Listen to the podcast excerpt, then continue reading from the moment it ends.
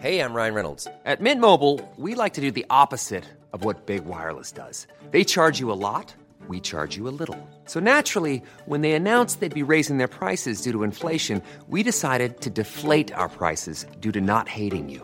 That's right. We're cutting the price of Mint Unlimited from $30 a month to just $15 a month. Give it a try at mintmobile.com slash switch. $45 upfront for three months plus taxes and fees. Promo rate for new customers for limited time. Unlimited more than 40 gigabytes per month. Slows. Full terms at mintmobile.com. Salut chers auditeurs. L'art peut-il être un outil au service de notre santé mentale? Vaste question. Ce qui est sûr, c'est que l'art peut nous aider à réfléchir à des questions qui nous concernent tous. La sobriété par exemple. Comment imaginer un futur à la fois sobre et désirable? Et c'est quoi au juste la sobriété? Toutes ces questions sont au cœur de la nouvelle exposition de la Fondation Groupe EDF, notre sponsor, qui s'intitule Demain est annulé, de l'art et des regards sur la sobriété. 23 artistes de toutes les disciplines, peinture, photographie, sculpture, musique, mais aussi des témoignages de scientifiques, tout est réuni, non pas pour délivrer un message, mais pour explorer la notion même de sobriété, pour ouvrir notre esprit critique et pour explorer des chemins vers un monde durablement vivable. Demain est annulé, ça se passe à Paris, rue Récamier, dans le 7e arrondissement. Alors bonne visite et en attendant, bon épisode.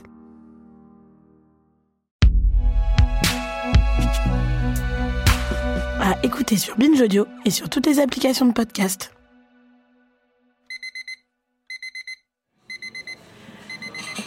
Moi, c'est souvent le matin que ça commence. C'est quand j'ouvre les yeux. Je pense à la liste de tout ce que je dois faire dans la journée et mon cœur s'accélère pendant que se forme une petite boule bien calée dans le creux de mon ventre. Je ne vais jamais y arriver, c'est sûr. Le stress, c'est la conscience du fossé entre ses propres capacités et les tâches qui nous attendent. Au fur et à mesure de la journée, souvent, la boule se dissout. À certains moments de ma vie, elle revient tous les matins, cette boule d'anxiété. Et dans ces moments-là, elle me rend extrêmement triste. Je me dis, c'est pas possible de commencer toutes mes journées comme ça, par une vague de panique. Parfois, elle me réveille même la nuit avec juste ces quelques mots. Tu ne vas pas y arriver. Je pense que ça doit ressembler un petit peu à ça, un début de burn-out. Cette sensation que sa propre vie ne nous appartient plus, qu'elle n'est plus qu'une to-do list interminable et impossible à accomplir. La mienne, elle ressemble un petit peu à ça. Il faut l'imaginer tourner en boucle. Répondre aux mails de machin, écrire une présentation du prochain projet en espérant qu'il soit pris, relire un texte, lire le livre du prochain invité, relancer pour être payé sur ce truc que j'ai fait il y a trois mois, répondre à maman sur WhatsApp, réfléchir au prochain projet, écrire un pitch, trouver à qui l'envoyer, préparer la prochaine interview, caler une date pour une réu, ah machin ne peut pas, caler une autre date répondre aux DM des étudiantes sur Insta, faire son URSAF, répondre aux mails de marchands qui commencent à mal le prendre, ne pas regarder les commentaires des gens qui détestent ton travail, les regarder quand même, prendre un petit coup dans le ventre, écrire une V2 du pitch pour quand? Pour demain si possible, et ça encore, encore et encore. Et juste après, je me rabroue. Enfin, tu fais un taf que tu adores, Judith. Tu pourrais être à l'usine, arrête de te plaindre, mets-toi une pile, secoue-toi les puces, faut que tu aies le cuir plus solide. Je crois que cette conversation interne, on est beaucoup à l'avoir eue au moins une fois. Ce balancier entre sentiment d'oppression, de panique et la sentence du jugement interne, ressaisis-toi. Alors, êtes-vous en burn-out ou êtes-vous une petite nature? Si on se permet de se poser la question aujourd'hui, c'est parce que cette question, on se l'est tous déjà posée. Et cette question, elle dit aussi tout de notre rapport au travail, de combien nous valorisons la productivité à tout prix et la capacité à ravaler nos émotions dans la sphère professionnelle. Mais n'oublions jamais, le but du capitalisme est de faire de nous le personnage secondaire de notre propre vie. Le travail ne nous rendra jamais autant que ce qu'on lui donne.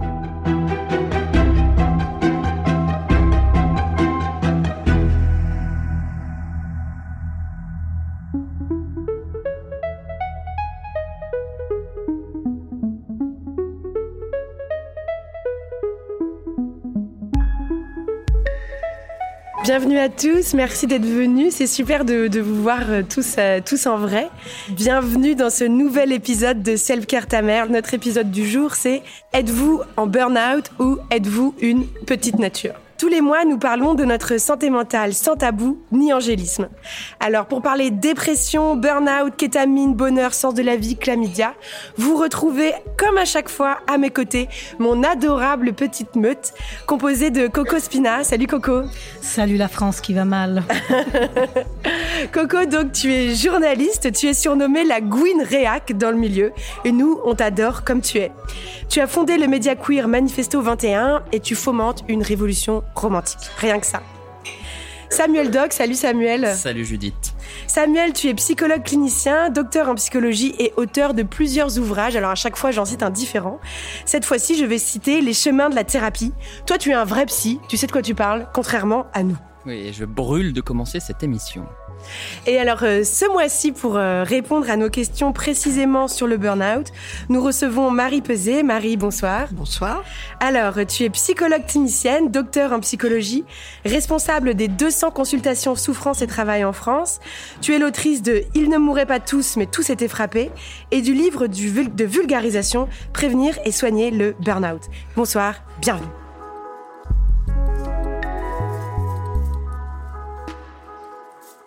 La première question que j'aimerais poser maintenant qu'on a écouté notre beau générique, c'est euh, en référence à notre titre, comment savoir si on est en train de faire un burn-out ou si c'est nous qui sommes trop faibles?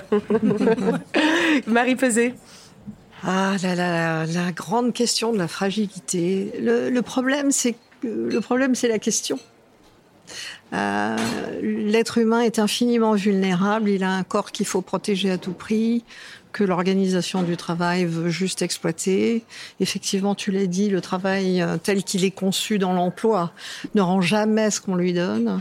Et donc, il faut développer des, des stratégies personnelles hein, de, de réflexion. Alors, euh, euh, je parle pas de faire du macramé ou d'aller à des stages de sophro pour essayer de prendre de la distance, mais de s'armer euh, politiquement, juridiquement, de développer sa connaissance des droits euh, et puis sa connaissance des, des, premiers symptômes. Et puis ce qui me frappait dans le texte que, tu as écrit en, et présenté en intro, qui était magnifique, c'est qu'au fond ça disait tout de ce qu'est le burn-out, une pathologie de l'envahissement. Nous sommes tous dans une hyper connectivité compulsive, on est accro c'est compliqué de s'en détacher. On fait que regarder ses portables. C'est moi qui ai 70 ans, j'ai beaucoup de recul sur ce qui se passe. Et donc, moi, j'ai connu. Ça va vous faire sourire. C'était moins dur euh, avant, quand il y avait moins de, téléphone. Non, non, non. non, J'ai connu l'époque où on écrivait à l'hôpital où on prenait des notes. Puis après, j'ai connu l'époque des machines à écrire. Puis après, j'ai connu l'apparition des, des, premiers euh, ordinateurs. Et euh, quand ils sont apparus, je me suis dit, chic, ça va dégager du temps pour faire la bonne blague, pour faire des choses importantes et s'occuper davantage des, des, patients. Justement, je m'interrogeais sur euh, sur le fait euh, que, au vu de la de la violence de notre époque, est-ce que vous pensez que nous allons tous faire un burn-out? Mais je crois qu'on l'est de manière euh, évidente. En tout cas, on est tous en surcharge cognitive. Parce qu'on ça veut dire quoi, surcharge cognitive ben, Surcharge, c'est-à-dire que la partie du cerveau qui est ce qu'on appelle le système perception-conscience, qui est centré sur l'extérieur, sur la réception des messages, est, en, est suroccupée par rapport à la partie de l'imaginaire, à la partie euh, réflexive, à la partie des opérations longues, intelligentes, où on peut réfléchir sur un problème. Alors, dans l'entreprise, c'est évident parce qu'on n'a jamais le temps de réparer les trucs qui marchent pas, on n'a jamais le temps de se pencher à fond sur euh, les choses sur lesquelles il faudrait réfléchir, les trucs qu'il faudrait modifier. On est, on est dans une, le TTU, hein, le ASAP, le, très très urgent. Ah oui. As soon as possible. Euh, et cette urgence permanente euh, oblige notre cerveau, je parle même plus du psychisme là, à fonctionner, tourner vers l'extérieur. Et ce qui est très beau, il n'y a jamais de pause. Hein. Ce qui est très beau dans votre livre, ça rejoint un peu ce que ce que tu es en train de dire. Pardon, je passe du tuto à mort, vous à mort de manière aléatoire. C'est une, nouvelle philosophie de vie. ce qui est très beau dans ton livre, c'est que tu parles à un moment de vivre au-dessus de ses moyens psychiques.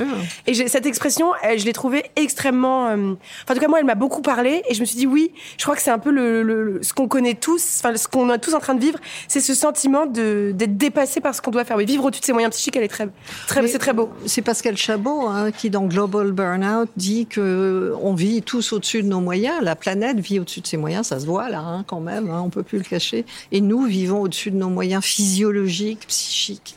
Et donc, s'il y avait un message à faire passer ce soir, c'est ne gaspillez pas votre santé parce qu'une fois que vous l'aurez perdue, elle vous sera pas rendue.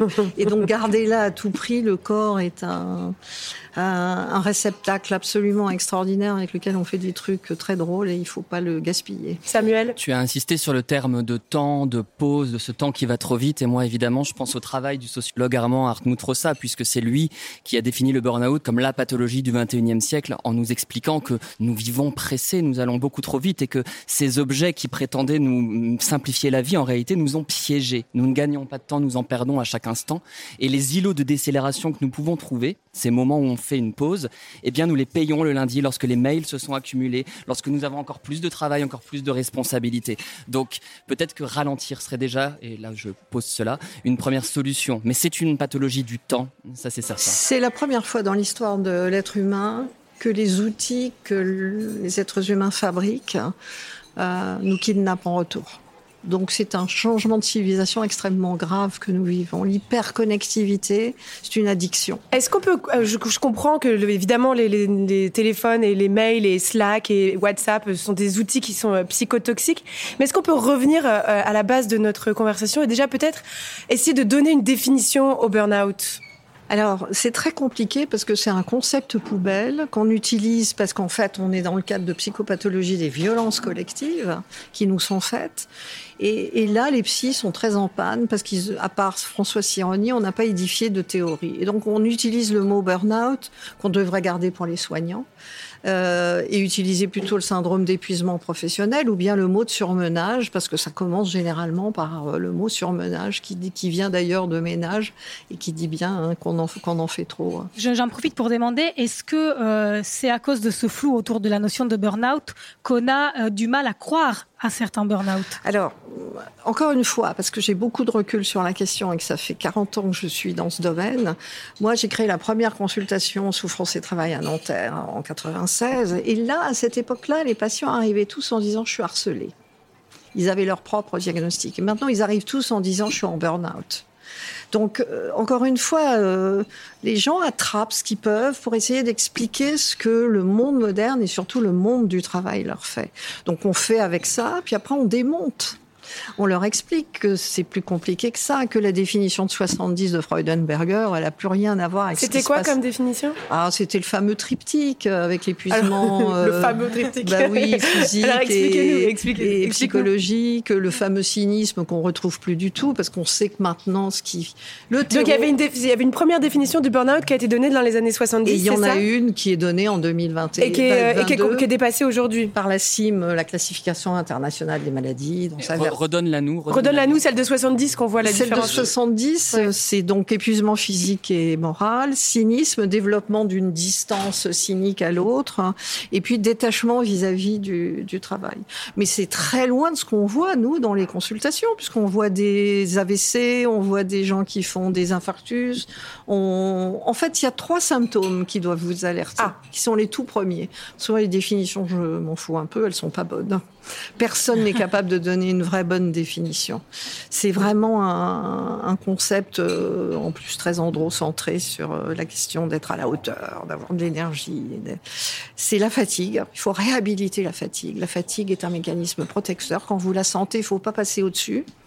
Or, tout nous demande de passer au-dessus, y compris toutes les techniques de développement personnel, tous les produits qu'on peut trouver légaux, illégaux, euh, sur les comptoirs de pharmacie ou dans la rue. Euh, cette fatigue, elle est extraordinairement importante parce qu'elle montre, quand on veut bien l'écouter, et celui qui est en burn-out généralement ne la ressent plus, il est passé dans la phase compulsive, euh, elle nous dit qu'il faut laisser du temps au corps euh, pour ralentir, pour que les sécrétions hormonales reviennent à la normale. Mais ce que veut le monde du travail, c'est une insomnie généralisée. Il faut savoir que l'armée américaine travaille actuellement sur l'hormone fabriquée par ce petit oiseau dont j'oublie toujours le nom, Oui, j'ai entendu. qui permettrait aux soldats de ne pas dormir. Est-ce qu'il y a des oiseaux qui dorment jamais? Oui, il y a des oiseaux qui dorment Nous pas. C'est pas vrai. Moi, après Les 22 hiboux. Les-. Et, et donc, c'est non, c'était un petit oiseau Un petit oiseau. spécial euh, qui n'est pas le colibri, c'est une, une autre métaphore. Voilà. Et donc, le rêve de l'organisation du travail, c'est l'insomnie euh, globale. hein. Ne plus dormir. Et, dormir est une perte de temps. Ce que tu racontes dans ton livre avec beaucoup de sincérité, c'est donc au début, tu as commencé dans un service de, de chirurgie de la main. Et tu racontes comment tes collègues et toi, vous étiez un peu dans le jugement envers les ouvriers qui n'arrivaient pas à retourner euh, au travail. Et qu'après, ça, ça, a poussé, à une réflexion plus loin sur euh, comment on. Enfin, même si la main est réparée, pourquoi il y a une souffrance à, revenir C'était très drôle, hein, parce que c'était l'époque où, alors mes collègues, en fait, c'était des chirurgiens. Et euh, on- on pensait qu'on était scientifique quand euh, le, patron du service, le docteur Islam, disait Marie, il faut que tu t'en occupes, euh, c'est sûrement dans la tête, il veut pas retourner travailler. Et moi, je sortais mes tiroirs de l'époque, hein. le tiroir psychosomatique, le tiroir psychanalytique. euh, pareil pour les femmes qui ont l'opération du canal carpien qui est très connue. Les, chirurgiens disaient c'est les hormones. Personne ne connaissait le, terme organisation du, du travail. Personne ne- n'imaginait que dans les usines, il se passait des choses euh, pas très claires et très difficiles pour, euh, pour tout le monde. En, en fait, euh, moi j'ai en tête toute la chronologie de la traversée d'un siècle où, euh, au travers des pathologies qui arrivaient dans ce service, on a vu arriver les pathologies liées au travail. Et est-ce de pire en pire? Ah mais bien sûr, mais c'est pas moi qui le dis, hein, c'est pas Marie Peset. Est-ce que vous savez que tous les six ans, c'est là où on frôle le gag et où on est dans ce concept que je trouve extrêmement important et qui doit l'être pour vous, qui est la construction de l'ignorance. Comment on vous envoie sans cesse des messages qui ne font que nourrir les stéréotypes au lieu de vous donner de véritables informations. Est-ce que vous savez que la DARES, je suis désolée pour ces mots un peu compliqués, Non, mais on non. est sur un sujet sérieux. La DARES, c'est quoi? C'est la direction des statistiques au niveau du ministère du Travail, fait tous les six ans l'enquête Sumer, qui est une enquête épidémiologique qui gagne un prix à chaque fois parce qu'elle est prédictive. Donc quand on vous dit qu'il n'y a pas de chiffres sur la souffrance au travail, on vous ment. On fait des audits dans les entreprises, on fait des sondages. Et en fait, cette enquête Sumer, en 2019, elle dit que 45% des salariés français présentent une souffrance éthique au travail. Ils n'ont plus les moyens, ils n'ont plus les effectifs, ils n'ont plus le temps de bien travailler. C'est important de savoir ça. Le terreau du burn-out en 2022, c'est pas simplement la surcharge, c'est pas simplement l'envahissement, c'est ne pas pouvoir bien travailler. Et moi, j'ai une question pour Samuel. Est-ce que les psys font des burn-out? Oh là là, oui, on en fait, on, en fait. euh, et là, c'est à plus forte raison qu'il est vrai que notre travail consiste à écouter, à nous lester de toute la souffrance hein, euh, qui peut traverser un individu. Euh, moi, je- j'en ai parlé, j'en ai, j'ai parlé publiquement de mon propre burn-out qui est récent, euh, qui s'est fait dans le contexte du Covid puisque je n'avais jamais eu autant de demandes euh, d'aide, euh, que comme souvent c'est à la confluence euh, d'une situation globale et d'un itinéraire personnel que naît ce symptôme. J'ai eu un j'ai eu un, un- père qui était obsédé par le travail, en plus avec des influences alsaciennes. De l'autre côté, une exigence personnelle extrêmement forte. Et puis là, tout à coup, une occasion de- d'écouter, d'aider, de faire ce que je sais faire le mieux, c'est-à-dire de venir en aide aux, aux personnes qui en ont besoin. Dans un contexte où j'avais un livre à publier, dans un contexte où je devais soutenir ma thèse, et je je, pen- je pensais à ça en arrivant. Je pensais, je pensais à cette couleur, la couleur écarlate. Et je me disais, mon burn-out, il est écarlate. Je me croyais euh, dragon euh, euh, crachant des flammes, mais en fait, j'étais en train de m'effondrer complètement en cendres. J'intervenais dans les médias pour expliquer comment prendre soin de soi, mais j'en étais devenu pour moi-même absolument incapable. Je voyais mes patients renaître, se ressaisir. Colette disait, renaître n'a jamais été au-dessus de mes moyens. Bah, je les voyais renaître, c'était plus au-dessus de leurs moyens, mais moi, je m'effondrais, je ne dormais plus, je mangeais plus. Donc, j'ai fait cette expérience-là du burn-out. Comment tu en es sorti? J'en suis sorti, bah, déjà, ma, soutenance de thèse est passée. Euh, je me suis offert une belle euh, broche 5 étoiles pour ce burn-out. Non, c'est simplement métaphorique. Mais euh, j'ai vu, disons, à quel point euh, ça ne suffit pas, en fait. Ça ne suffit pas de, de- de blâmer les employeurs. Et là, je vais me faire un peu l'avocat du diable, puisque moi, en l'occurrence, j'étais mon propre employeur. Alors, certes, j'avais ce père interne euh, qui, qui, pour lequel je pense que je me battrai toujours, malgré la psychanalyse, pour obtenir une certaine forme de reconnaissance. Et malgré tout, voilà, j'ai pas d'employeur. Un contexte de développer mon activité et d'écouter les autres. Et pourtant, j'ai été extrêmement dur avec moi-même. Et c'est pour ça que je pense qu'on peut blâmer la civilisation qui est la nôtre. Et c'est pour ça, Judith, que je trouvais que c'était intéressant que tu structures aussi autour de cette idée de petite nature. Mais je pense qu'il faut responsabiliser aussi chacun d'entre nous, surtout à l'heure où nous communiquons beaucoup, on le fait dans cette émission, sur ce qu'est le burn-out. On est responsable de soi.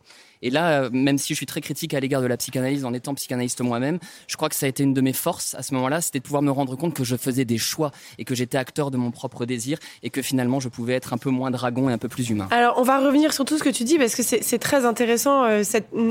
Je, comprends ce que tu veux dire dans le sens où personne n'est obligé de se mettre autant la pression au travail, mais c'est quand même un privilège de pouvoir se dire euh, je ne suis pas obligé de tout donner. Beaucoup de personnes, un grand nombre de personnes, euh, n'ont pas ce choix, n'ont pas cette liberté. Et si tu, faut bien payer ton loyer, faut bien payer tes factures, faut bien, faut bien manger. Donc, je comprends qu'il cette idée de responsabiliser, elle est tentante, mais en même temps, a-t-on seulement le choix? Oui, et d'ailleurs, je rejoins Judith parce que j'ai quand même l'impression que lorsque euh, on essaye, par exemple, de parler euh, de notre épuisement à notre hiérarchie ou à nos collègues, souvent ce qu'on reçoit en retour, c'est quand même des humiliations. On ne nous croit pas. Au contraire, on nous encourage plutôt à cacher notre état de santé parce que oh là là, sinon tu perds ton taf et trucs comme ça. Donc, euh, je pense qu'effectivement, euh, quand on est un, freelance, comme moi je le suis depuis euh, quelques années, on a quand même ce privilège aussi de pouvoir, enfin, de ne pas avoir cette hiérarchie qui nous oppresse ultérieurement. Je ne sais pas ce que tu en penses. Oui, je suis, je, je, suis d'accord, mais euh, et effectivement, même dans mes livres, je dénonce hein, l'influence d'une civilisation qui nous presse toujours plus. Et, et, je pense que ce narcissisme contemporain, en fait, Narcisse ne se, ne se noie pas, Narcisse brûle. On brûle tous, comme notre, comme notre planète d'ailleurs, pressé par se consommer plus pour être plus. Donc, je partage cet avis, mais je pense qu'il faut être prudent à rester sujet dans une société qui nous invite à ne plus l'être. Alors, comment faire justement si on se sent glisser, Marie, si on se sent glisser, si on voit, si on n'est pas complètement cramé encore, si on commence à sentir qu'on est fatigué et qu'on n'a pas forcément la possibilité de tout plaquer pour aller vivre à la campagne, que faire? Alors, j'ai pas pu finir mes trois symptômes. Ah, alors allez-y, vas-y. Désolée, mais même en passant du coq à il faut revenir à du rationnel. Donc la fatigue, il faut y être attentif. Et puis les produits qu'on commence à consommer. Et puis une forme de désengagement du travail, le boulot qu'on aimait tellement, tout d'un coup, on a moins envie de le faire. Ce qui est pas pareil qu'aller travailler la peur au ventre. Ça, c'est un symptôme euh, de maltraitance et de harcèlement moral. Euh, la clinique, elle est très, très, très précieuse hein, pour faire la différence. Et souvent, euh, on le sait, les tableaux sont pas purs. On peut être à la fois, on, on est puis à la fois harcelé au travail. Euh, et le harcèlement organisationnel, il s'est quand même sacrément répandu. Parce que je crois que c'est important aussi que vous compreniez la différence entre l'emploi et le travail. Le travail, il commence euh, quand on vient au monde, parce qu'il faut travailler psychiquement à construire son identité. Euh, le travail, c'est quand euh, on va chercher un emploi pour essayer de trouver sa place dans la vie.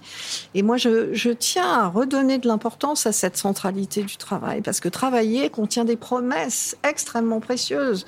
Dire qui on est, à quoi on sert. Euh, le petit montage pulsionnel dont on est fabriqué, il est important de le mettre à l'œuvre. J'utilise toujours l'exemple des chirurgien. Euh, le petit garçon de 4 ans qui arrache les pattes des mouches, il peut pas devenir chirurgien à l'âge adulte, il va devenir psychopathe. Hein. Moi, j'adorais ouvrir tous les placards fermés à clé et écouter aux portes. Heureusement que je peux me faire payer pour écouter les secrets de famille. Donc le travail, c'est important. Et c'est parce que c'est important que tel qu'il est organisé, il nous rend malade. Et il peut nous épuiser en, nous maltraitant. C'est important de le rappeler. Hein. Alors justement, Marie, peut-on mourir d'un burn-out? Mais on meurt tous les jours d'un burn-out. Est-ce que vous savez que pendant le premier confinement de 4 mois, il y a eu 45% d'augmentation des, des euh, infarctus du myocarde chez les femmes? Il y en a qui, sont, qui en sont morts. Vous en parlez dans votre livre avec l'histoire d'Eliane, je crois. Oui, oui, alors ça, c'est la mort subite au travail.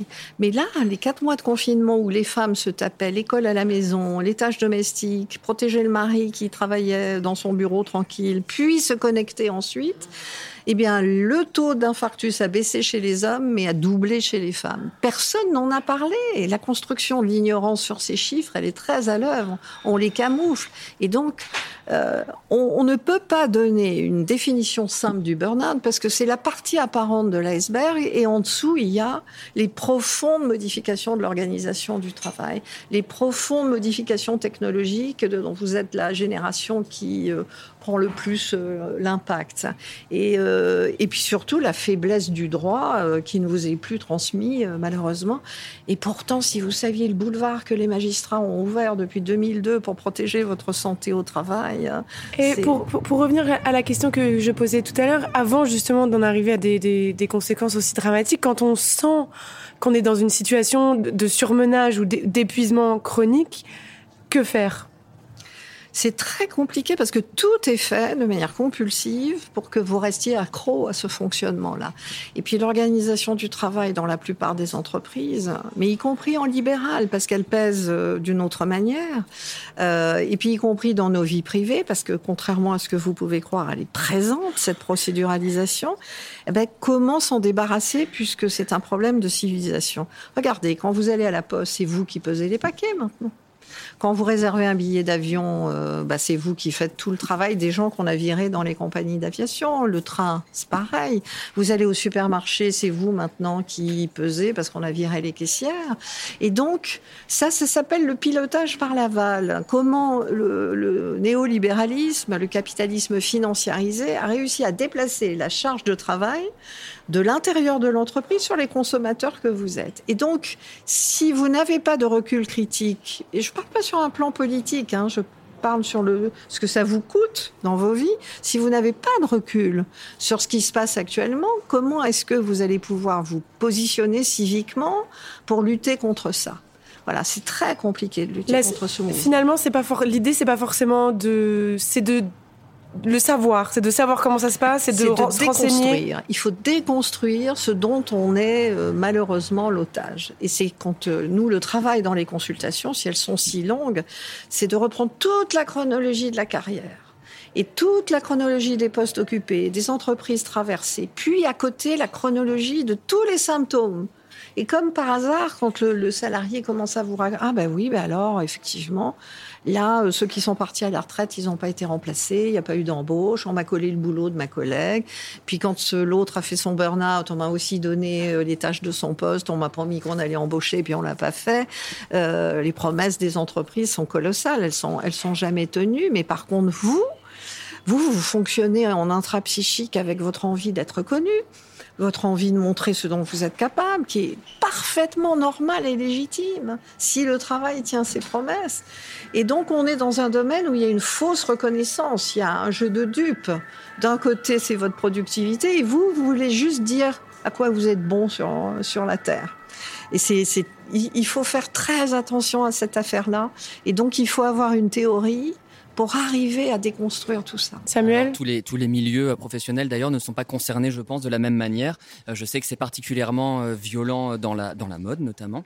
Et du coup, Coco, je, je pense à toi et au, au, témoignage dont tu nous faisais part hors antenne. Est-ce que tu voudrais nous en dire un mot? Ah oui, oui. Euh, oui, en fait, euh, effectivement, j'ai fait un burn-out à l'âge de 21 ans, en 2014 parce que je me destinais à une carrière dans la mode. Donc, je suis passée de la mode au journalisme, ce qui n'a pas forcément de sens pour éviter les burn-out. Mais néanmoins, euh, voilà, je travaillais chez Balenciaga. Et euh, là-bas, pendant un an, j'ai subi un harcèlement au travail systématique, donc ce que vous disiez, hein, avec euh, des injustices et des violences euh, très profondes. J'avais une bosse d'ailleurs qui était connue pour la manière dont elle euh, harcelait les stagiaires. Et euh, la chose la plus absurde, c'est qu'en fait, elle était euh, considérée pour cela une vraie bosseuse, voilà, une, bonne manageuse. Il y a eu un, un épisode en particulier que je retiens, et ça a été le jour où elle m'a demandé à 5 heures du matin, elle m'a téléphoné pour me demander d'aller chercher un bouton en nacre dans les ateliers de, de la maison parce que Alexander Wang devait voir ce bouton dès son réveil, apparemment.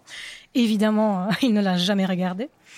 Et euh, à notre épisode clé, ça a été, c'est lui qui m'a fait prendre conscience de la situation. Et ça a été le fameux épisode de la chemise. Donc un jour, j'ai osé aller manger. Euh, et en fait, euh, voilà, ma boss m'a humiliée devant tout l'open space.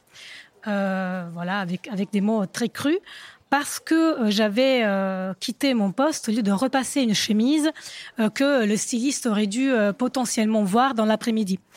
Et donc, suite à cela, voilà, j'ai pris mes clopes de la table et, voilà, j'ai fait mine, voilà, je voulais partir. Et elle m'a dit, mais où est-ce que tu penses aller? Et j'ai dit, bah, je vais voir les RH.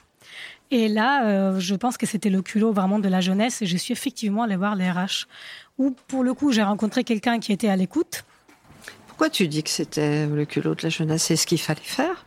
Je pense qu'en fait, c'est un peu ce que je disais tout à l'heure on nous a un peu euh, inculqué par la suite, en tout cas moi, que euh, faut quand même un peu respecter la hiérarchie, ne pas trop s'exposer par rapport aux expériences euh, dures qu'on peut vivre dans une entreprise, de peur de ne pas passer pour une petite nature en fait. Et c'est une chose que paradoxalement j'ai appris par la suite.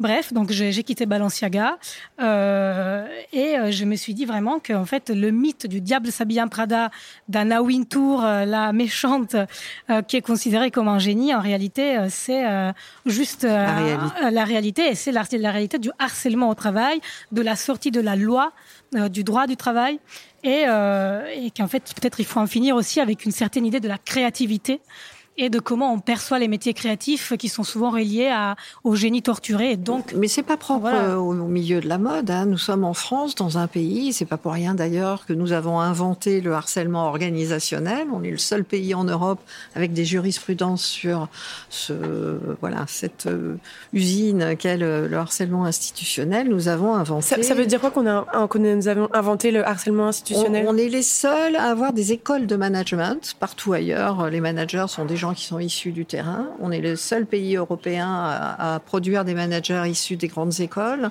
où on enseigne ces techniques managériales. Hein. Si vous allez sur le site Souffrance et Travail, vous trouverez le guide de management du docteur Peter Cruz qui explique qu'il y a deux manières de diriger des équipes dans une euh, économie mondialisée où celui qui réussit, parce que c'est ça qui est important à comprendre, c'est pas le plus intelligent, le plus diplômé, c'est pas celui qui a les capacités manuelles les plus poussées, c'est le plus rapide hein, qui réussit dans le monde du travail actuellement. Et donc, pour faire bouger des salariés dans leur process de travail le plus vite possible, il y a deux méthodes, dit Peter Cruz. Il y a euh, trouver des managers charismatiques, ça n'a pas l'air d'être si simple, hein, parce que du coup, il y a la deuxième méthode qui est le management par la peur. Le change management, le, le management du, changement, euh, c'est toute une liste de techniques. Hein le salarié qui revient de vacances au mois de septembre et qui s'est un peu ramolli, on lui rajoute 20% d'objectifs à atteindre et puis il les gardera pour l'année suivante. Euh, on fait éclater les collectifs de travail trop soudés. Les managers doivent pas rester longtemps dans les équipes parce qu'autrement ils s'attachent. Les services supports comme euh, les RH ou bien la compta sont souvent dans des pays étrangers. Euh, il faut donner des objectifs inatteignables parce qu'on est bête, on est judéo-chrétien, on veut être reconnu et donc on va essayer les atteindre. Et donc, vous voyez à quel point le travail avec les gens dans ces situations, c'est de leur montrer que ce sont des techniques managériales et qu'ils Finalement, en soient dupes. La façon de se protéger du burn-out, c'est une forme de lucidité.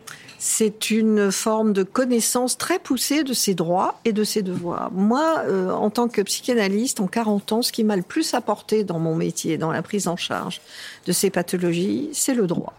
C'est la rencontre avec les avocats et avec les magistrats dans mon histoire personnelle aussi, euh, parce que quand on est la fille d'un meurtrier et qu'on a écrit dessus, forcément, le droit. Ah, ah, attendez. on est obligé de s'arrêter un instant sur cette information. Euh, Racontez-nous. on ne devient pas psychanalyste euh, par hasard. on est soignant parce que parce qu'on veut pas que les autres souffrent ce qu'on a souffert généralement. C'est vrai. Il n'y a pas de hasard. vrai. Et en tout cas, la rencontre avec le droit et la découverte que nous avions des lois absolument extraordinaires pour nous protéger, mais que comme on les connaissait pas, eh ben on ne s'appuyait pas dessus. Et puis qu'en France, contrairement aux États-Unis, si vous parlez trop d'avocat, le psychiatre il va dire qu'on est procédurier, alors qu'aux États-Unis, euh, l'avocat il est là dès le début de, l'affaire. Voilà, le droit c'est pas quelque chose qu'on va chercher quand tout va mal, qu'on a tout essayé puis que c'est foutu, que l'avocat pourra rien faire. Le, nous dans les consultations, il fait partie des acteurs. Alors il faut pas hésiter pour essayer de, donner des, peut-être des pistes d'action. Euh, et il y en a beaucoup concrètes. Il d'action. Faut pas hésiter à prendre contact avec un avocat. Ben, en tout cas, si vous venez vous faire soigner dans le réseau, vous verrez un psychiatre, parce que moi je suis pas médecin, je peux pas prescrire. Vous verrez des neuropsychologues, parce qu'on ne le sait pas, mais les bilans neuropsychologiques qui sont utilisés pour Alzheimer et pour euh, les autres pathologies organiques permettent d'objectiver l'atteinte de la mémoire de travail, car dans les six mémoires que nous avons, il y a une mémoire spécifique pour le travail. Si elle est abîmée, ça objective de manière incontournable que c'est bien le travail qui vous a abîmé. Mmh. Euh, et vous verrez un avocat de droit du travail et de la sécurité sociale, parce que tout ce qui va vous aider, c'est tout ce qui a été mis en place euh, pour je vais, je vais faire de la provoque parce que je trouve qu'on est hyper sage et que j'aime quand même ce feu dont je parlais tout à l'heure et je, je, je, voilà, je me sens autorisé à le faire. Euh, mais juste là, on, est un peu le, contraire. On, est, on incarne le contraire de ce qu'on est illustré, de ce qu'on cherche à illustrer. C'est-à-dire qu'on parle de souffrance au travail. On est là. Je me demande si les mineurs avaient une émission en podcast pour parler de souffrance au travail. Je me je pense à toutes ces personnes complètement aliénées à l'usine dont on ne parle jamais. Euh, voilà. Alors contrairement, ça, me fait douter parce que finalement l'entité, cette entité clinique de burn-out est récente et vous l'avez remarqué. Moi, je l'ai expérimenté personnellement. Coco, ton témoignage est, bouleversant et édifiant. Euh, ça existe bien sûr le burn-out, mais est-ce que c'était pas du burn-out. Est-ce que c'est parce que maintenant on l'identifie mieux, comme c'est le cas de beaucoup de troubles psychiques, ou est-ce que effectivement c'est parce qu'on a aussi changé notre rapport au travail, qu'on a changé le rapport, je veux dire la question des 35 heures, de la pénibilité, parce que je suis sûr que dans notre public il y a des personnes qui disent non mais attends, il parle de burn-out, quid des générations d'avant qui ont pris tellement la mal à La pénibilité était très physique auparavant. Et euh, les ouvriers, ne l'oubliez pas, à 17h le vendredi, euh, pouvaient rentrer chez eux et oublier le travail. Il y avait euh, une compartimentation extrêmement... des années, hein, le week-end, c'est quand même une invention récente. Oui, mais quand même. Hein. Et là, la porosité entre la vie privée et la vie professionnelle, elle est complète. Hein. Et de, pendant le confinement, qui est peut-être aussi à l'origine de, ton propre burn-out, il y a eu une superposition, une intrication complète, puisqu'on a malheureusement dû faire des visios et recevoir euh, les, gens dans de drôles de, conditions. On a abîmé notre travail de psy aussi pendant la, pandémie. Hein. Donc euh, non, il y a toujours eu euh, une pénibilité, sauf qu'elle est devenue très psychique et très cognitive parce que les modèles organisationnels se sont modifiés au fil du temps. Toutes les recherches sur la santé au travail qui ont 40, 50, 60 ans, bien avant ce qu'on peut dire actuellement, le démontrent parfaitement. L'enquête Sumer, cette fameuse enquête qui est faite tous les six ans et qui est prédictive en termes statistiques, puisqu'on veut des chiffres. Hein. Euh, c'est-à-dire que, par exemple, faire travailler les gens à trois tâches en même temps augmente de 66% le risque de conflit dans une équipe. Donc on a envie de dire, si on fait la prévention des risques psychosociaux, laissons les gens ne travailler qu'à une tâche à la fois au lieu de trop leur demander. On se bouffera moins le nez sur le, sur le plateau. Eh bien, je vais, moi, je vais, enfin, je suis, je suis navrée, je suis contrainte de vous interrompre. Je vais vous confier une toute petite tâche. On se retrouve dans une poignée de secondes juste après ce mid-roll, comme ça s'appelle.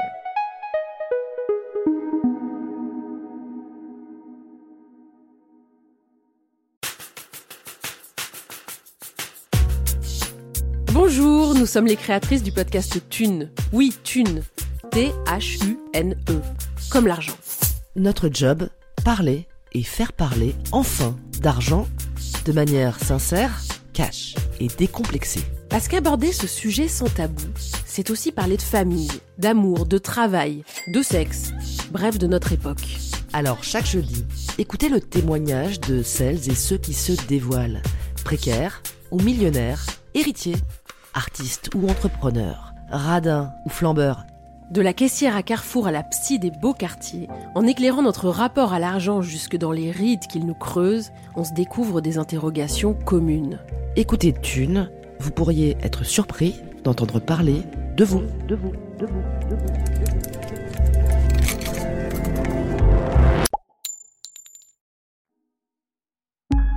Chère petite nature, merci d'être avec nous. Vous écoutez Self Care ta mère. Nous sommes en train de parler travail et burn-out.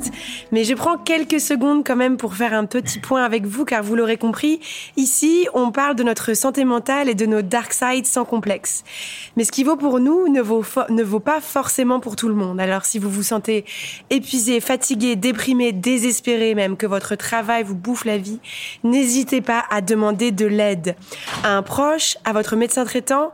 Et si votre entreprise compte plus de 11 salariés, vous pouvez aussi vous adresser aux représentants du personnel et aux médecins du travail. Courage, nous sommes avec vous. Alors moi, j'aimerais revenir sur un autre aspect euh, de ton livre, Marie, qui m'a qui m'a alerté, c'est que en lisant tous les symptômes euh, pas du burn-out en stade avancé, mais, du, du burn-out, du début du burn-out, je me suis dit, mais c'est ma vie qu'elle décrit. Et je me suis aussi dit, j'ai eu un moment de lucidité où tu parlais des prises de substances, de l'alcool, etc. Moi, je vais être très sincère et je vais être très cash. Je pense que je n'arriverai pas à gérer euh, mon travail, tout ce que je fais, tout ce que je mène de front avec joie et plaisir. Hein. Sincèrement, j'ai le privilège d'adorer ce que je fais.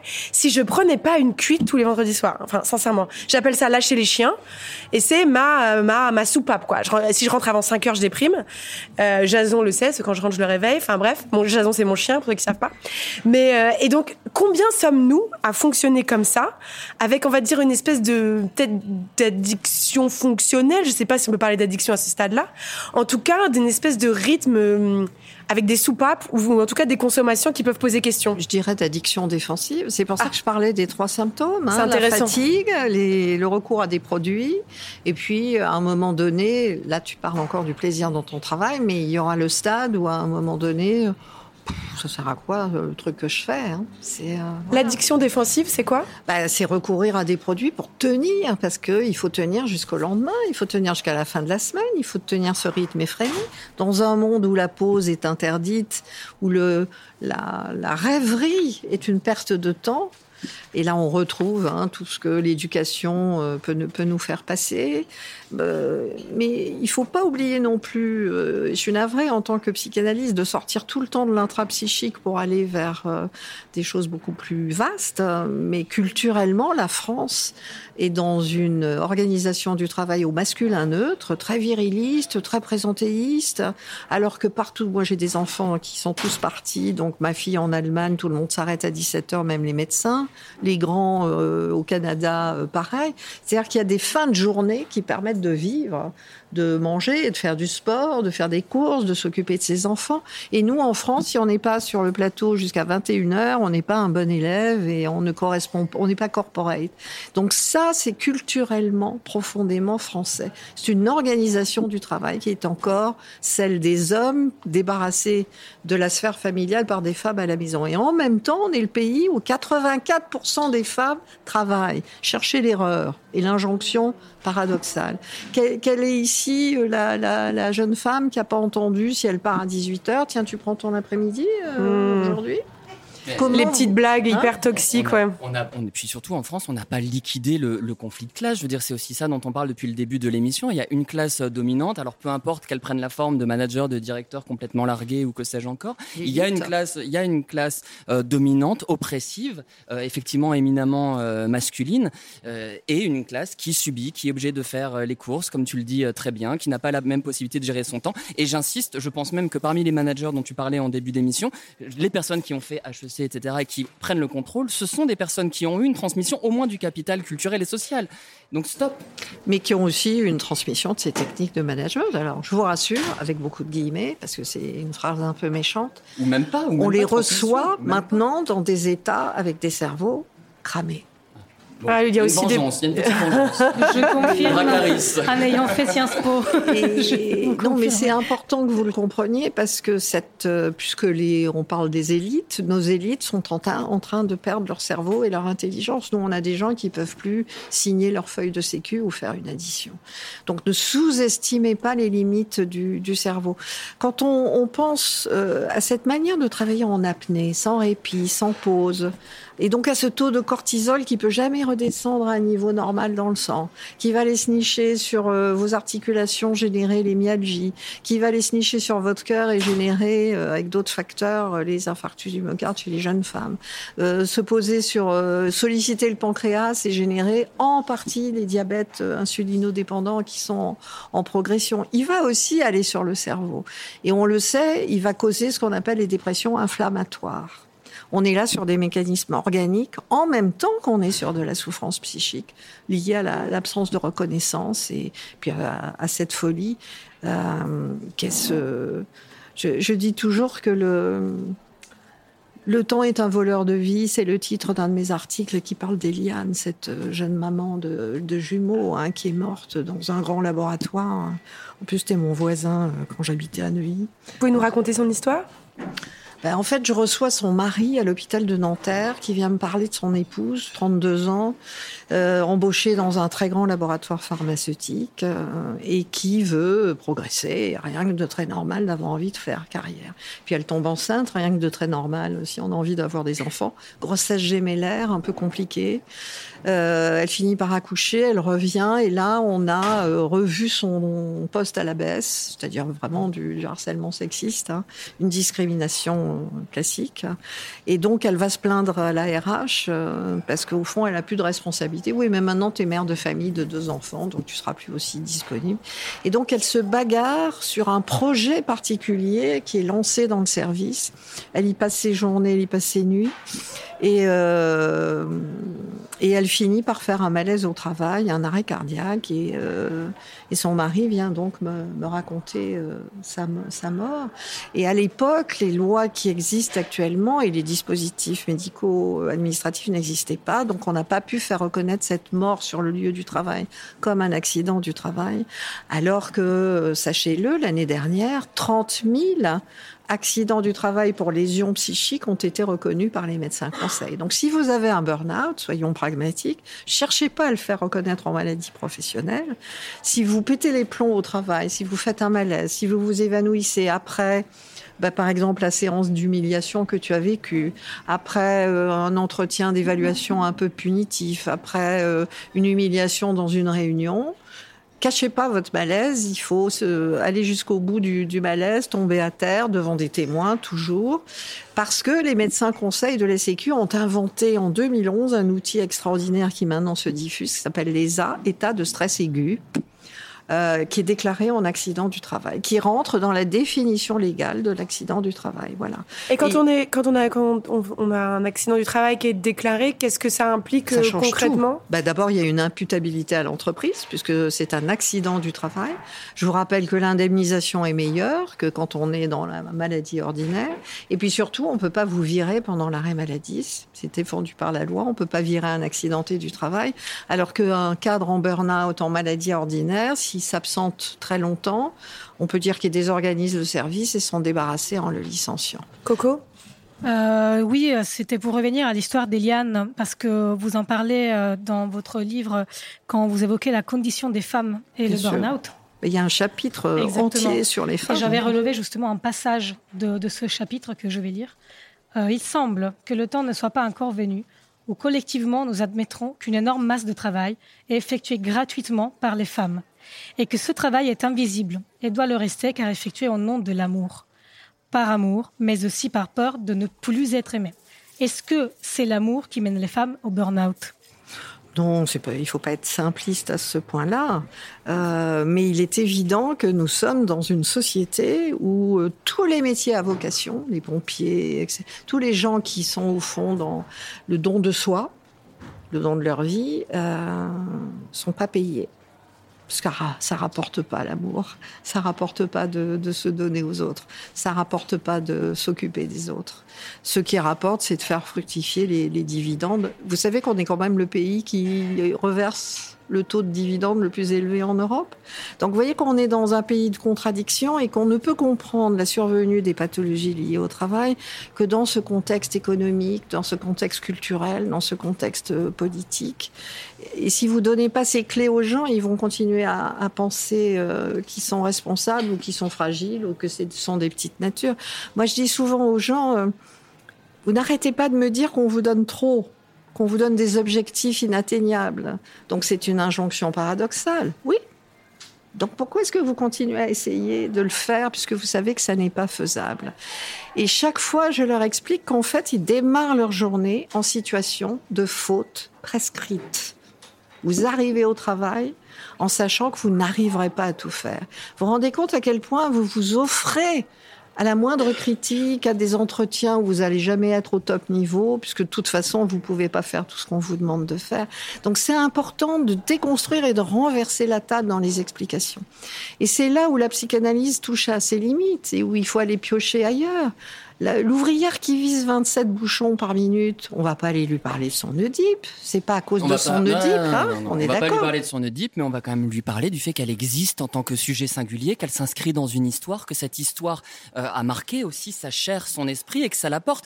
Quand Lacan nous dit euh, on est on n'est jamais autant coupable que lorsqu'on transige sur son désir, c'est exactement ça qu'il veut nous dire. C'est qu'on a tous un horizon et qu'on peut aussi euh, mobiliser nos ressources pour identifier. Sinon, c'est foutu. Si on passe notre temps à dire bah, vous êtes captive, madame, vous voyez, c'est vos patrons qui vous ont fait ci, qui vous ont fait ça, c'est fichu. Moi, je sais qu'il y a des patients qui m'écoutent, euh, mes patients, et je sais qu'en séance, on essaie de travailler le plus possible sur leurs ressources et non pas sur le côté persécutif du monde qui Oui. les entoure, même si bien sûr que ce monde infiltre le cabinet.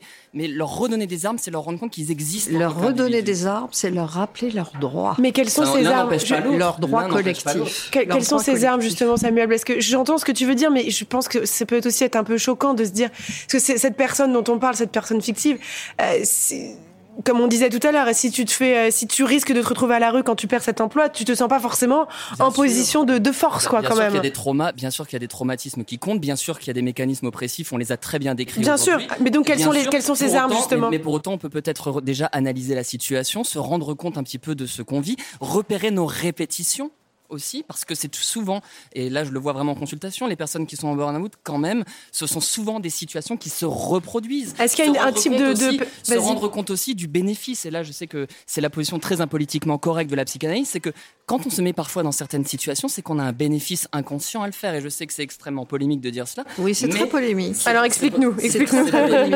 Le, le- le harcelé, il peut pas démissionner parce qu'il perd ses droits sociaux. Et c'est pour ça qu'il part pas. Et c'est pour ça qu'il tombe malade si gravement.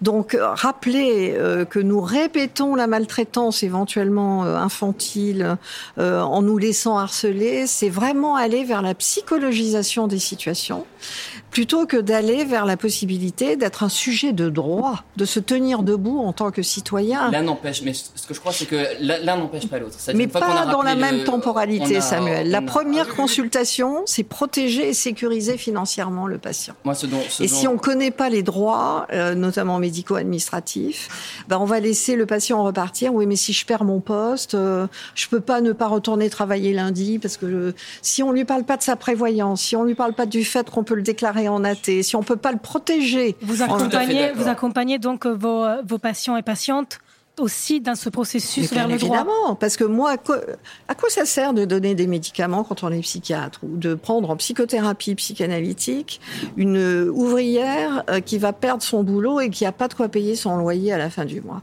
Moi, euh, je me souviens de Fatima El Ayoubi, hein, cette euh,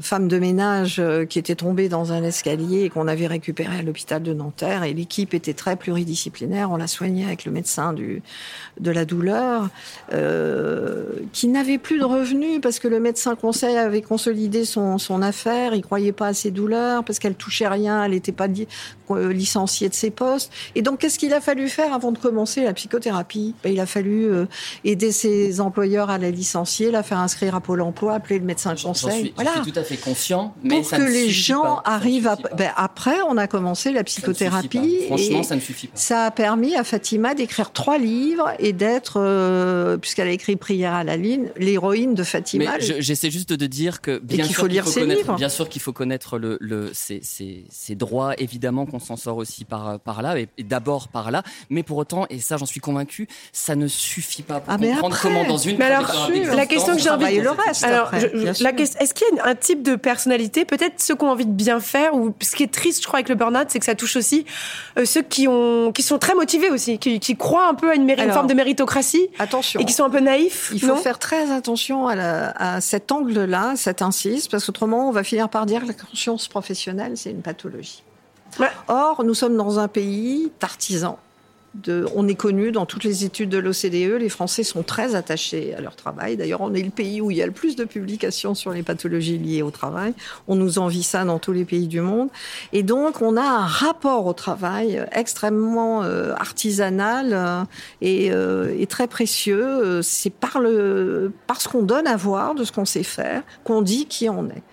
Et quand ça s'est remis en cause et que ce rapport-là est, malheureusement tristement entamé euh, par les nouvelles organisations du travail, euh, aller euh, effectivement sur euh, une explication qui serait une, explication de répétition individuelle, on peut toujours trouver dans la manière dont nous avons des, des relations au travail, euh, des explications qui viennent de, de l'enfance. On peut toujours trouver un rapport d'autorité difficile avec le N plus 1 qui vient du, du, rapport avec le père. Et ça, il faudra l'étudier plus tard, une fois qu'on aura sécurisé le, le, parcours. On peut toujours trouver un investissement euh, excessif dans l'activité. Mais la conscience professionnelle, je suis désolée, c'est ce qui fait tenir le monde. Si les ponts tiennent, c'est parce qu'il y a des... Euh, des euh, compagnons du devoir euh, qui ont fait un travail impeccable. Si Notre-Dame a tenu, c'est parce qu'elle était bien construite et puis parce qu'il y a des pompiers qui sont allés la, la sauver. C'est la qualité du travail c'est pour ça que c'est important. Qui tient le monde. C'est pour ça que c'est important qu'il y ait ce dialogue, et ça tu le dis dans ton livre, entre effectivement psychiatres, psychologues, avocats, et bien sûr c'est un bataillon qui travaille en... Et chacun fait sa part. Moi c'est justement une phrase, un passage de ton livre que, que j'ai beaucoup aimé, où tu écris « Il serait illusoire de penser que nous laissons notre histoire personnelle accrochée à un cintre dans les vestiaires de notre lieu de travail pour travailler mécaniquement.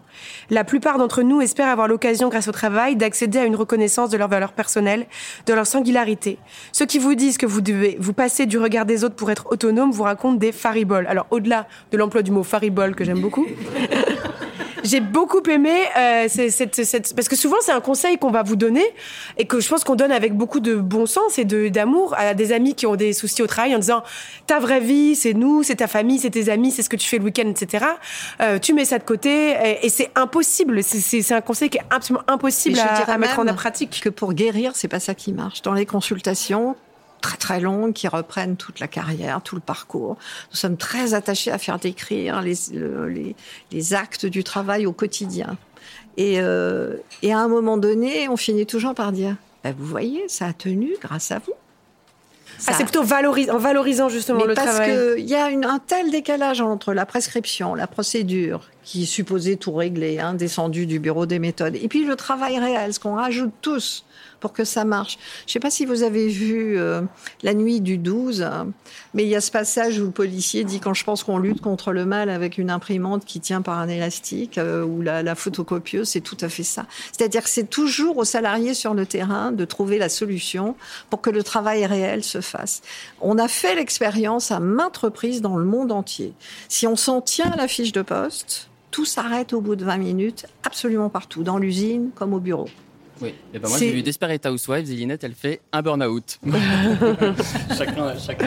Non mais ce qui intéresse, et je pense que c'est aussi ce que disaient, ce que disent et ce que hurlent beaucoup des soignants en ce moment, où ça tient sur leur, leur zèle ou leur passion à, à l'hôpital, et, et, que sans ce zèle et cette passion, on serait tous, euh, je sais pas où on serait, mais on serait, il y a on eu serait dans la merde. 000, il y a eu 5000 démissions à la PHP d'infirmiers, parce que, comme dit très bien Pascal Molinier dans son dernier article, qui est magnifique, les soignants veulent plus être des monstres, parce qu'ils sont dans la maltraitance, la manière dont on les fait travailler.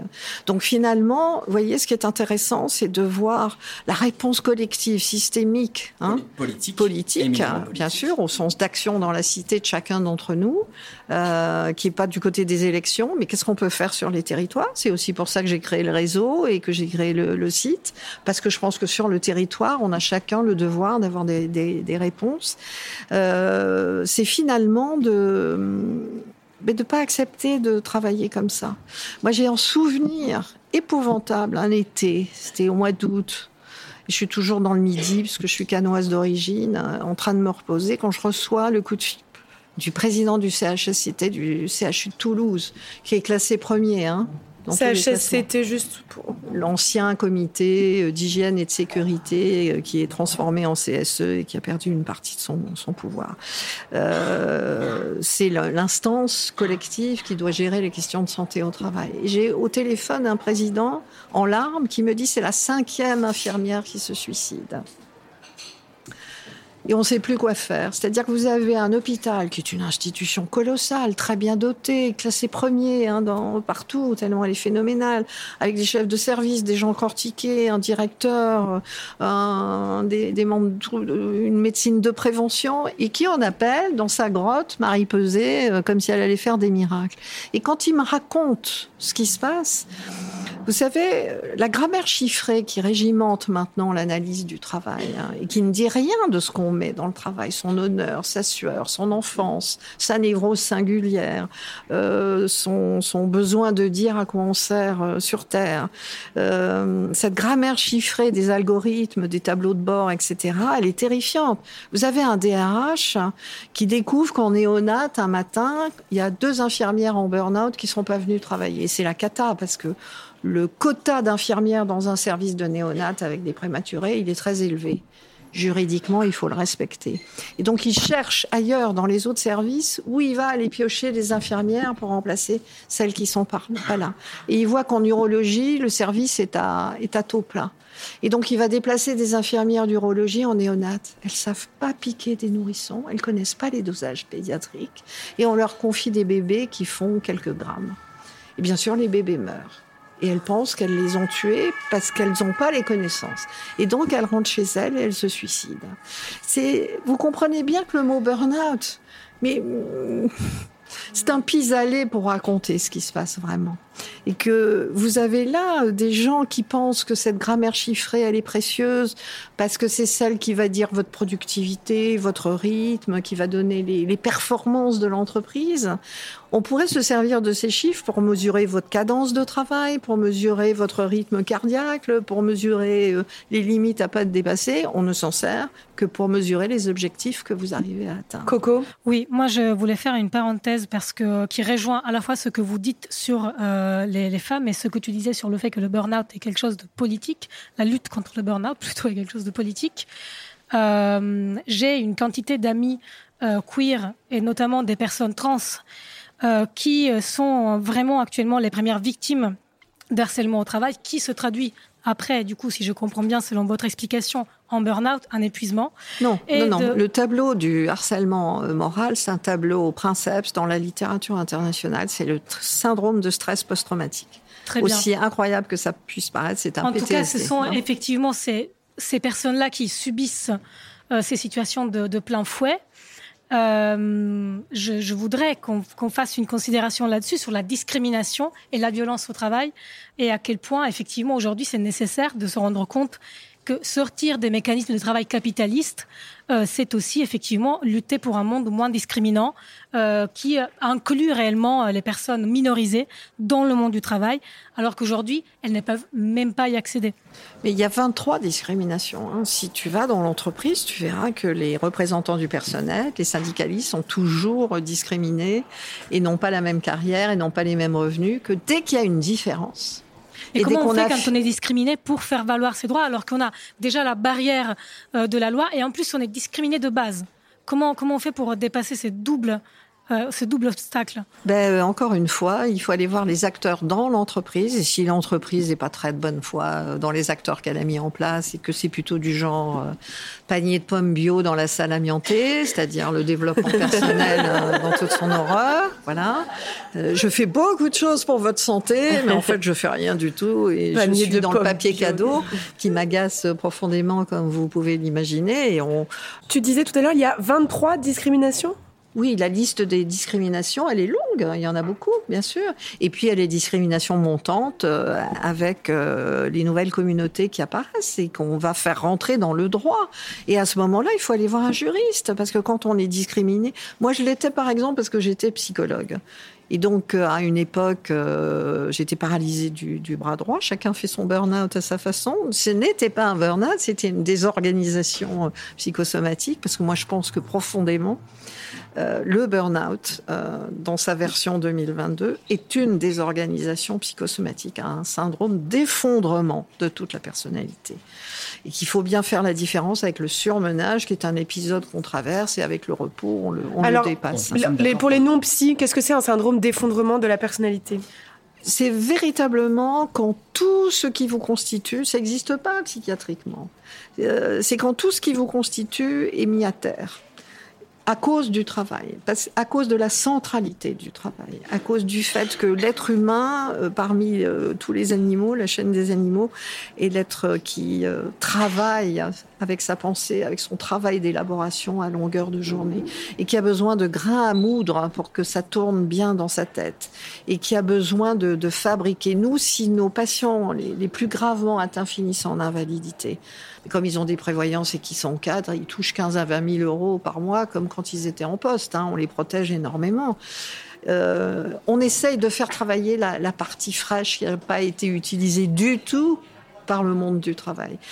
Euh, et j'ai une patiente actuellement qui est en train de devenir une sculptrice exceptionnelle qui travaillait justement dans le monde que tu décris, qui avait ses talents artistiques et qui pensait qu'elle allait pouvoir s'épanouir euh, et exprimer ses talents artistiques dans ce fameux monde et qui est tombée sur le même modèle de, N plus 1 à Arcela. Mais il faut pas se faire d'illusions. Il y a deux camps en présence. Soit vous psychologisez ce qui se passe dans le monde du travail, vous allez voir des pervers narcissiques partout et c'est passionnant parce que c'est de la psychologie. C'est beaucoup plus rigolo que tout ce que je vous raconte sur l'économie mondiale, sur la grammaire chiffrée. Et il y a le camp des gens qui étudient les modifications des organisations du travail et leur impact sur le psychisme et sur le corps.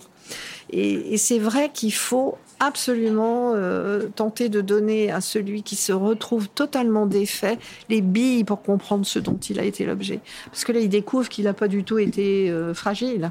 Hmm. Il a été fragilisé, que c'est pas une petite nature, ou, parce que ce que ça cache derrière, c'est pas une femmelette, c'est pas euh, une tentouse, c'est pas toi. Hein, parce que c'est ça qui se dit dans l'entreprise. Ben non, mais je suis désolée, c'est ce qui se dit dans l'entreprise, dans le masculinisme et la virilité ambiante, c'est ce qui se dit. Il faut être du côté de la virilité triomphale en érection. Ben, c'est fatigant d'être en érection tout le temps au travail. Donc, je euh... sais pas. Je pense que c'est fatigant. Et donc, c'est extrêmement important de comprendre que le mot burn-out euh, est une impasse. Et cet effondrement psychique. Plutôt voir un impasse, je préfère y voir un début pour ma part. Je préfère déjà y voir une possibilité de taper peut-être sur Internet burn-out, symptômes et commencer à construire son propre savoir sur ce dont on souffre. Ça peut déjà être une première marche. Quand un patient arrive et qui commence à dire je crois que je suis en burn-out, bah peut-être que c'est déjà une invitation à l'amener à penser. Et je, suis d'accord avec toi. Je, suis d'accord avec toi sur cette passe le test de propagation du burn-out. Mais, oui, mais parce qu'il est construit pour pour faire comprendre que Quel est ce on test? va bien. C'est le test qu'on a construit sur le, le site Souffrance et Travail, parce qu'il part de quelqu'un qui va bien et on aboutit à quelqu'un qui, au bord du passage à l'acte, des suicides blancs, parce qu'en psychopatho du travail, on les classe par couleur. Chez France ah, Télécom, c'est des, des, suicides rouges. Je vais me tuer, parce que comme ça, peut-être l'entreprise va comprendre qu'il faut qu'elle arrête de nous maltraiter. C'est le professeur Magnien qui se jette du septième étage.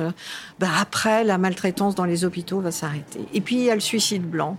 Et là, je vous raconte, une patiente qui a un mari en invalidité du BTP et qui donc a trouvé un petit travail dans une association du coin. Elle relève des compteurs pour EDF dans une lointaine campagne. Elle a quatre enfants. Donc vous voyez ce qui pèse sur ses épaules déjà. Hein. Elle est le revenu du foyer.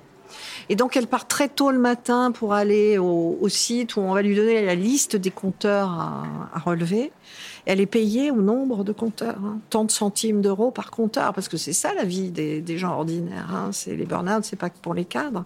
Et donc ce matin-là, elle part très vite, elle est seule sur sa route de campagne, elle roule à toute allure.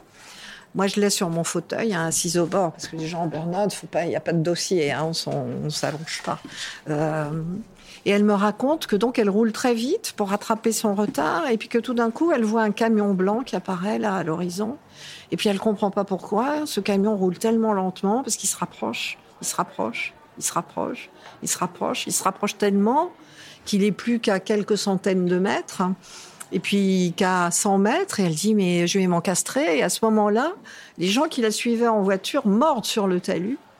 Et puis ils lui font des grands signes. Et là, elle réalise que c'est pas le camion qui ralentissait, c'est elle qui roulait tellement vite, le pied sur l'accélérateur, complètement cramée cognitivement, qu'elle allait s'encastrer dans l'arrière du camion qui roulait à sa vitesse. Et donc elle s'envoie dans le bas, le bas côté et elle est en, arrêt euh, pour euh, accident de la route. Cette femme-là, euh, vous vous rendez compte tout ce qu'il faut lui expliquer? Le mot burn-out ne va pas suffire. D'abord, il faut pas qu'elle reparte. En voiture. Il faut que je trouve un, psychiatre rapidement pour l'arrêter. Il faut peut-être l'hospitaliser dès le lendemain. Et donc, c'est véritablement un domaine de prise en charge où il faut des outils, où il faut du réseau, où il faut travailler en pluridisciplinaire, où il faut avoir les numéros de portable des gens qu'on appelle en urgence. Parce qu'on reçoit des gens qui sont tellement au bord de non, mais moi, je veux pas y aller ce matin. Moi, je veux que ça s'arrête. Je juste que ça s'arrête. C'est pas que j'aime pas la vie. C'est pas que je veux me tuer. C'est que je sais pas comment sortir de cette partie étroite de l'entonnoir. Je sais pas vers qui me tourner. J'arrive plus à penser. Parce que tout ça est fait pour qu'on pense pas.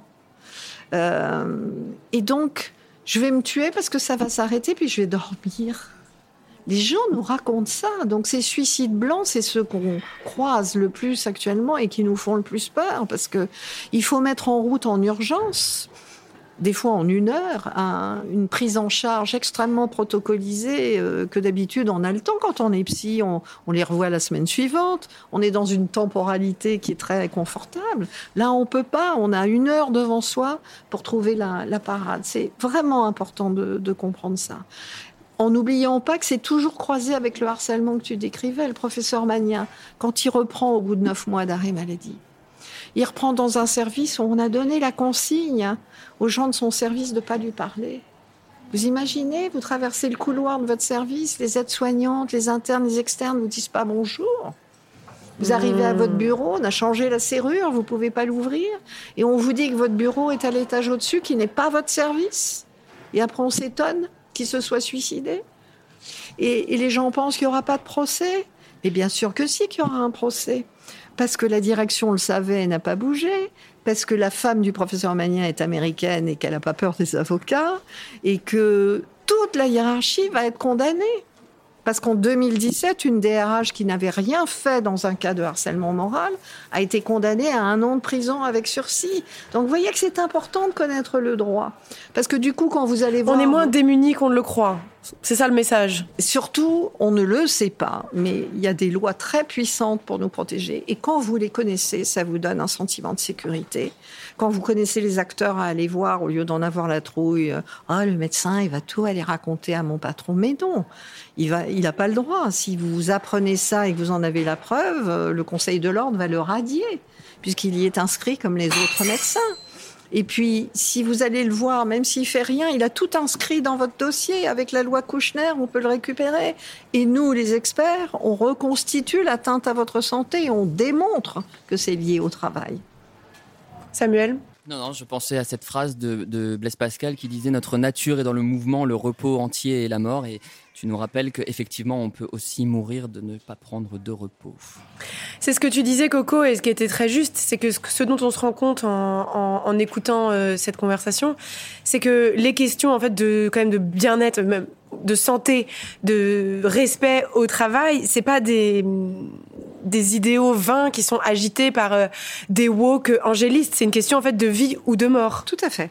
On en est là. Complètement. Et euh, justement, ma, question est un peu, euh, peut-être un peu provoque, mais dans, l'époque actuelle, où on est quand même en, pleine Macronie et donc dans l'idée de travailler plus pour gagner plus un peu.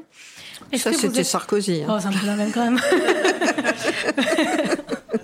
c'est un peu la même. C'était avant. maintenant, c'est travail pour survivre. Oui, voilà. Mais est-ce que comment on fait? Est-ce que vous êtes optimiste? Est-ce que justement on peut politiser euh, la lutte contre le burn-out euh... Alors, ma réponse va être euh, nuancée parce que je pense que comme tout dans notre monde manque de nuances et que nous ne sommes que dans des querelles et des affrontements, il est temps de réintroduire de la nuance si on veut écouter l'autre et sa position et en tout cas essayer de lui dire toi tu penses ça, moi je pense ça. Les, les deux formes de pensée peuvent coexister.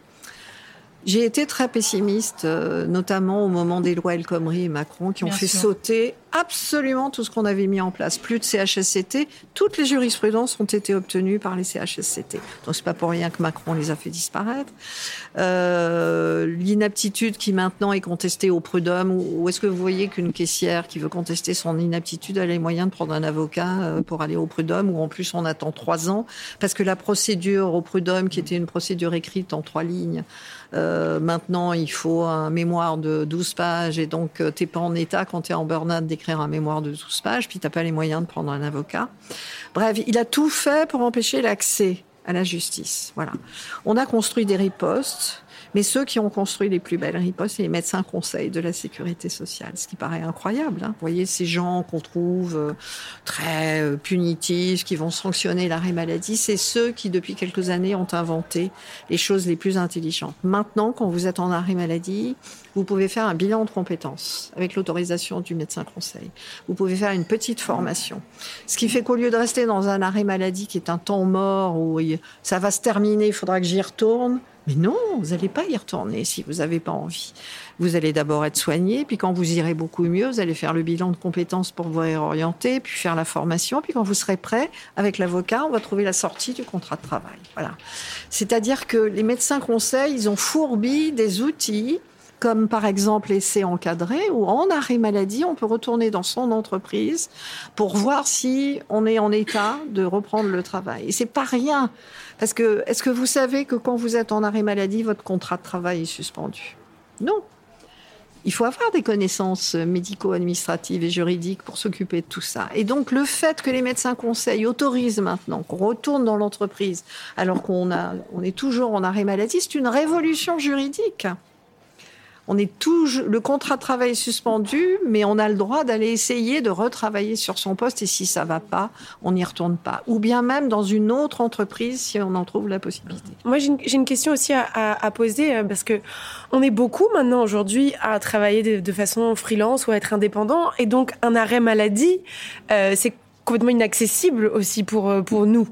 Alors, c'est une question extrêmement importante parce qu'on voit bien comment tout le mouvement du développement personnel et de la qualité de vie au travail qui est né aux États-Unis dans les années 60, euh, qui était logique là-bas parce qu'il n'y a pas de médecine du travail, il n'y a pas de sécurité sociale, a été importé, brut de décoffrage comme d'habitude, en France sans nuance, pour euh, assouplir la loi de 2002, qui est cette obligation faite à l'employeur de protéger la santé physique et mentale en termes de résultats, qui est une, obligation exorbitante, hein, je suis d'accord. Et donc parler de QVT, euh, le baby-foot dans la salle amiantée. C'est ça, c'est plus soft, c'est moins dangereux. Sauf qu'après, quand l'employeur il se retrouve au tribunal parce qu'il y a eu une tentative de suicide, bah, il est condamné et il comprend pas pourquoi. Et donc là, on voit la construction d'ignorance, y compris chez les juristes d'entreprise, qui ne disent pas aux chefs d'entreprise la vérité. Et puis on voit aussi comment, surtout votre génération, on vous dit soyez auto-entrepreneur de vous-même, passez dans des statuts qui sont des statuts. On n'a pas eu beaucoup de choix aussi. Hein. Bah, non, on est, on est d'accord. D'abord des CDD renouvelés 150 fois. Euh, et, puis, et puis tout ce statut de freelance qui est à la fois une autonomie, mais à la fois une précarisation extrêmement importante. Mais alors, est-ce qu'il existe des, solutions pour nous? Si j'ai un conseil à vous donner, si vous êtes en freelance, souscrivez un contrat de prévoyance en béton. Un contrat de prévoyance en béton. Auprès de. Vous avez une mutuelle. Vous arrivez. je ne répondrai pas à cette non, mais il faut en avoir une, euh, c'est important. Mais il faut aussi avoir une prévoyance. Je sais, vous êtes tous très jeunes et vous vous dites, elle, elle déraille, mais nous, on voit des gens en burn-out à 30 ans qui vont jamais pouvoir retravailler. Et s'ils n'ont pas de prévoyance, qu'est-ce qu'ils vont avoir comme revenu? C'est c'est pas le, les petits revenus de la sécurité sociale, c'est la prévoyance et le contrat que vous allez prendre. Et d'ailleurs, Macron a prévu une bonne réforme pour les fonctionnaires. Ils vont avoir, en même temps que la suppression du statut de fonctionnaire, une prévoyance en béton. Donc protégez-vous euh, pour un arrêt éventuel qui vous permettra de pas être dans euh, je dois tenir à tout prix et donc aller au bout de mes forces et, pousser mon organisme à bout et, et donc le détruire parce que c'est ça. Est-ce que vous savez que dans le burn-out, les cellules du cerveau vous savez qu'il y a un fonctionnement chimique et un fonctionnement électrique hein, pour les neurones. Eh bien, les cellules du cerveau ne se repolarisent plus normalement. Et donc, on voit bien que le burn-out n'est pas que du côté de mécanismes intrapsychiques, mais bien une désorganisation. je, hein l'entends évidemment. Ça veut dire quoi que se polarise plus normalement? Ben, Ça veut dire que c'est le fonctionnement organique du cerveau qui est atteint. C'est pas que là, une souffrance psychique liée. Ah non, mais c'est pas hein, du tout ce que voilà. je voulais signifier. Non, non, mais t'inquiète, hein. parce que je veux vraiment pas qu'on me prête dessus des propos que j'ai pas tenus. Je dis juste que notre travail de psychanalyste, c'est d'inscrire le sujet dans une narration vivante. Et j'espère que cet épisode de Self Care ta mère y aura participé. Et c'est surtout de reprendre par la narrativité, mais après tout, euh, euh, nous ne sommes que des histoires. Il faut reprendre hein, ce cours de, l'histoire, on le sait, c'est remettre une temporalité par euh, la répétition des séances. Mais le premier temps est d'abord une mise à l'abri, une sécurisation financière, et puis après, on peut rentrer dans l'histoire individuelle. Merci beaucoup. Merci d'avoir été avec nous, Marie Peset. Merci, mes chères petites natures.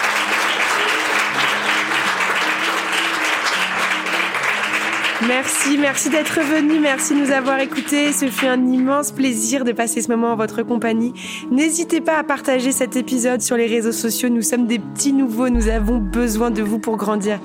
Merci à mes acolytes Coco Spina, Merci, Samuel Toc. Merci à vous. Merci, merci. Merci à notre invitée Marie Peset, merci notre chat de production Charlotte Bex, merci notre réalisatrice Elisa Grenet. Self Care ta mère, c'est le nouveau podcast de Binge Audio, tous les mois sur toutes les plateformes dans le flux d'après la pluie. À très vite.